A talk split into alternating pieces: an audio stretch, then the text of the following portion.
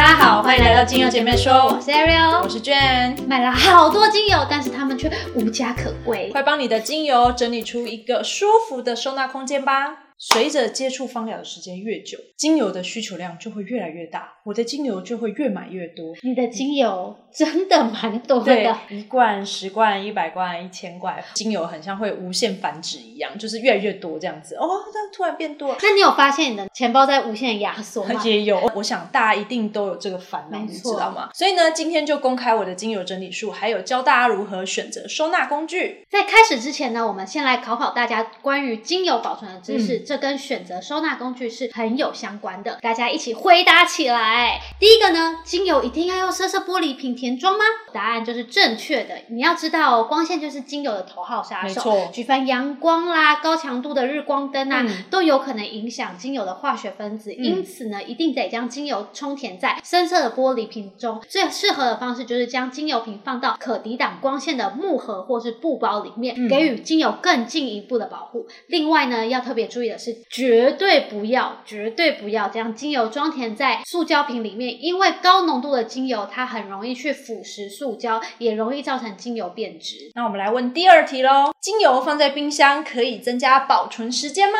答案是差。很多人真的对于这件事情有很很深的误会，大家是不是都觉得什么东西放进冰箱里面都不没有会坏这？种事，我跟你说，没有这种事真的没有这种事。高温和潮湿是精油最讨厌的环境了，这都会加剧精油的一个变质的速度。精油保存的最佳温度呢，大约是二十五度。冰箱的低温呢，并不一定适合精油，而且你从冰箱拿出来精油之后，会因为急速的受到温度的变化，所以精油的瓶内啊，容易会有水汽。那这些水汽呢，就是会造成让精油变质的因素哦。除了不能放冰箱以外，也不能将精油放在浴室哦。大家记得避光、避热、避潮湿。对，第三个呢，为了要使用精油更方便一点，所以呢，我们每一次使用完精油，我们稍微把瓶盖盖上就好。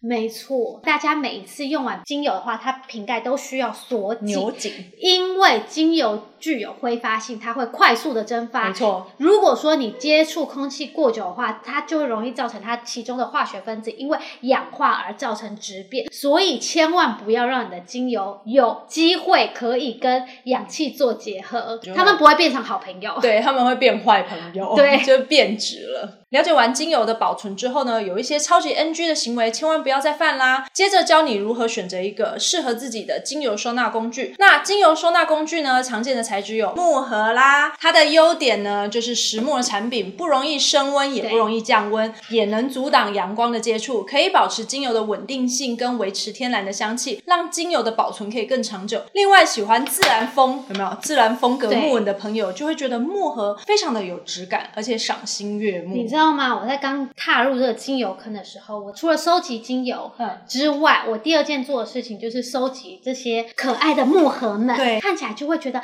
好漂亮。然后呢，你都不用使用精油哦，你光看到你那些小角落，可爱的小角落，你就会觉得哇，整个人生都美好了起来。就是花钱堆叠的。那有优点呢，就有缺点，对吧？缺点是什么？它重量其实比较重，重，移动不方便。如果我们要带这个出门的话，不是很合适，所以它不适合随身携带。大部分呢，我们都把它放在家中当收纳品。大家如果出门的时候带这一箱，它已经占据你行李箱的一半了，你会不会觉得它很重？会。除了收集木盒之外，我开始收集的就是布包呢。它的优点就是比较小巧，就是当然它也有大的布包啦，但是你看、啊、它就是软的，在你任何一个就是行李箱的角落，你就要把它塞进去都可以。你看木盒要怎么塞？塞不了。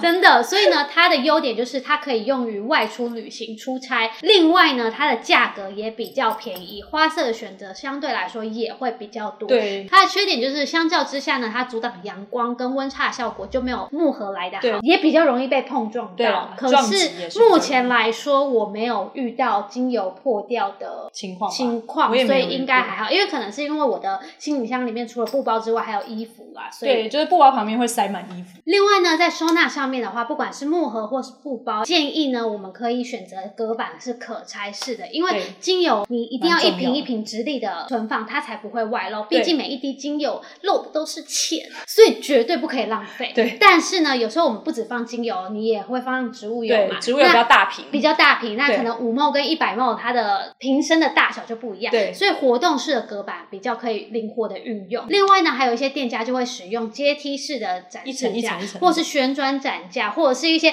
很有创意、很美丽的那些展示架。你是店家的话，我觉得你就可以选择这些展示比较漂亮的展示架，看起来就超级吸睛。再来，精油数量一多，如果没有逻辑性的整理摆放的话，就会有找不到油的状况。所以呢，现在我们就来分享我的精油整理小秘诀，给大家参考参考。秘诀一呢，用 CT 来分，把同样的化学属性的油归类在一起，就会比较好找一点。你知道说这些都是一样的化学属性你。就不用把它拿起来再一个一个看。对对对对。那第二个呢，秘诀二呢，就是善用标签原贴。原贴上面呢标明了品名，或者是购买日，或是到期日，你这样可以一目了然的管理所有的精油，甚至还可以用不同颜色的标签贴来分类。像松柏科，我就可以用绿色啦；云香科，我就可以用橘色或者是黄色等等。这样我们就可以快速的找到自己要用的油。还有一些芳疗师，他是用香调的差异来分，比如说前中后，他把它分开。